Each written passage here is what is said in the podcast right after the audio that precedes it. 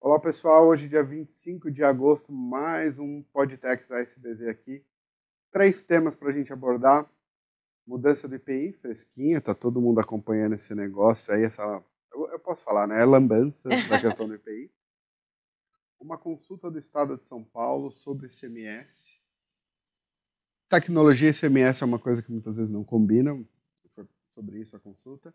E terceiro, queria falar sobre um precedente do CAF que talvez o mercado não tenha prestado muita atenção, mas é um precedente que talvez valha a pena dar um pouco de, de ciência, awareness para todo mundo aí. Carol, bom nome comigo hoje, tudo bem? Oi, Dal. Oi, gente. E aí? Como estão? Bom, dia frio aqui, mas o tributário tá quente, né? e aí, vamos começar com o IPI? Vamos começar com o IPI, que ontem foi um dia caótico aí para ICMS, que o Dal depois vai comentar, e para IPI, porque a novela não acaba.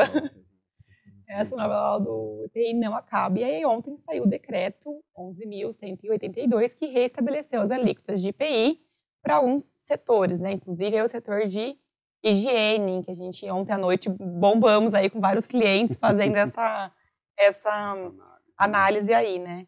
E aí, isso vem de encontro com aquela questão né, que a gente teve a redução das alíquotas de IPI. A Zona Franca de Manaus foi prejudicada aí, né, pela questão é, de... Pelo menos eles alegam. Pelo menos eles alegam, né, que foram prejudicados. E aí a gente teve várias ADIs é, di, discutindo quanto que essa alíquota pode ser é, majorada ou não. E, enfim, aí a gente teve um decreto no, no fim do mês passado que restabeleceu é, para 61 produtos, se eu não me engano, e ontem veio o novo decreto restabelecendo para 109. Ou seja, no último mês aí a gente teve uma, um restabelecimento de alíquota para mais ou menos 170 produtos.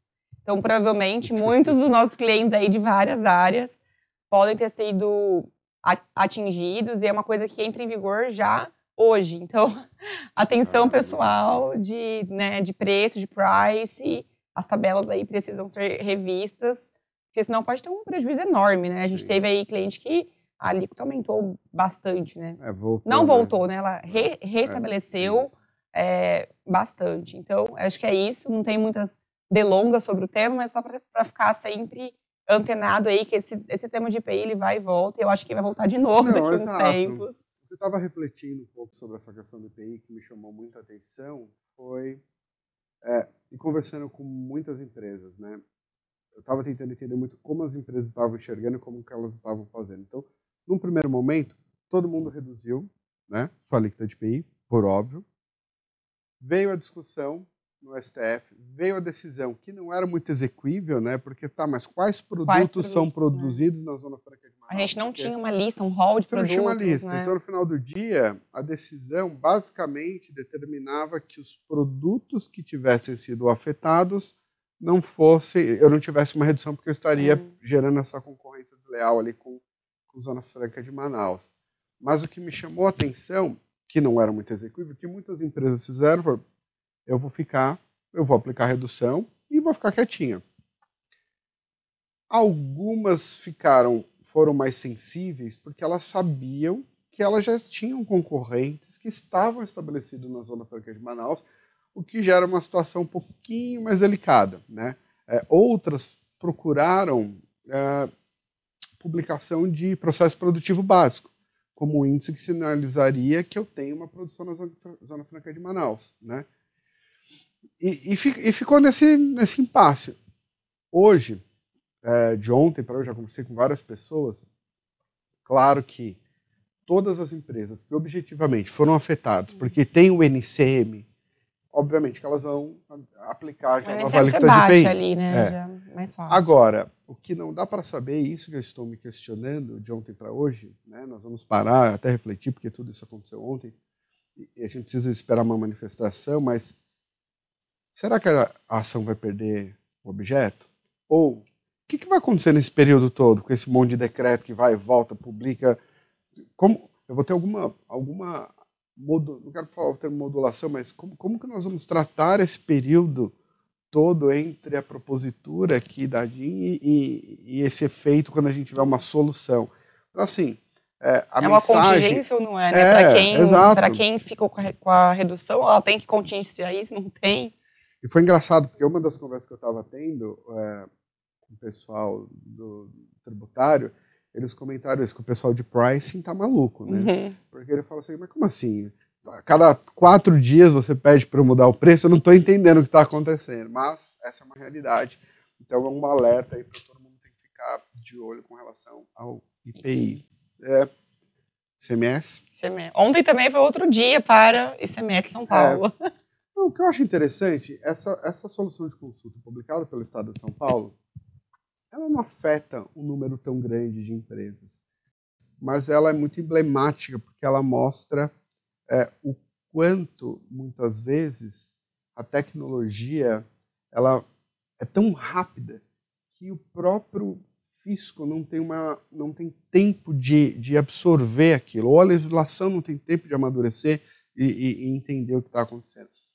Uma forma muito resumida, é uma empresa pequena, ao que tudo indica, que tem um desenvolve, é, que desenvolve software, desenvolve tecnologias e que acaba colocando um contexto de é, acaba funcionando como uma espécie de intermediadora, né? É isso na visão do fisco, né? Ela cria uma tecnologia para conectar duas pontas. Como nós temos uma série de empresas no setor, essa, ao que tudo indica, era uma empresa bastante pequena que colocou uma consulta no sentido de que ela só tinha uma tecnologia conectando duas pontas interessadas, né? Uma em contratar e uma em prestar um serviço.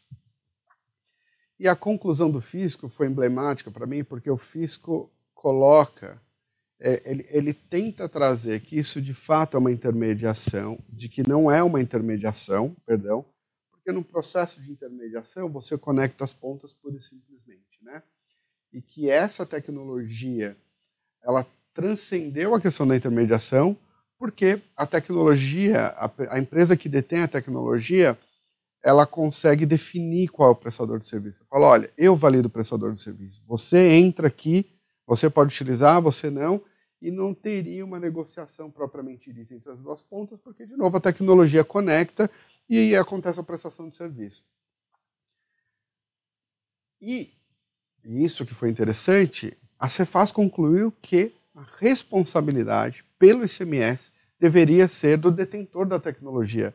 Então, quando você coloca isso como num papel não de intermediário, mas sim de um prestador de serviço que está subcontratando um serviço sujeito ao ICMS. É, é difícil falar porque nós não temos, obviamente, a íntegra da consulta, não foi uma consulta apresentada pela gente, mas pela resposta, fiquei com a sensação de que talvez o assunto não tenha sido muito explorado, até porque o fisco presume algumas questões. E no final tem até alguma uma pergunta sobre qual a diferença de lucro presumido e simples. Então, não me parece que foi uma consulta que foi muito bem explorada. Mas o que chama um pouco a atenção foi que, em alguma medida, deu um, um bug na cabeça ali de quem estava analisando. Falou, opa, deu um bug aqui, porque o fisco espera, numa intermediação, uma estrutura normal que eu apresento as duas pontas, tenho uma negociação, fecho um contrato. E nos processos tecnológicos de hoje em dia isso não acontece. Eu faço um filtro, você cumpre os requisitos de prestador. Estão aqui os requisitos de quem quer comprar o serviço. Tecnologia dado, né? conectou, né? acabou, e aí a operação acontece. Mas para o fisco foi: não, não, não, não, não, não. Você é o responsável pelo ICMS. Então isso chamou um pouco a atenção. De novo, é, é um assunto muito novo, né? Essa questão de tecnologia e essas operações, mas é mais uma tentativa, talvez, do fisco de proteger um pouco. Ele falou: na dúvida, vou falar que você é responsável pelo ICMS. E isso até está num contexto, se você pensa, por exemplo, nessas plataformas de e-commerce, que existe uma tentativa da fiscalização como todo de imputar responsabilidade para quem detém essa tecnologia. Né? Então, é um assunto que nós precisamos acompanhar, porque hoje ele pega e afeta empresas específicas, mas com a evolução dessa tecnologia como um todo, as formas de negociar elas vão mudar muito.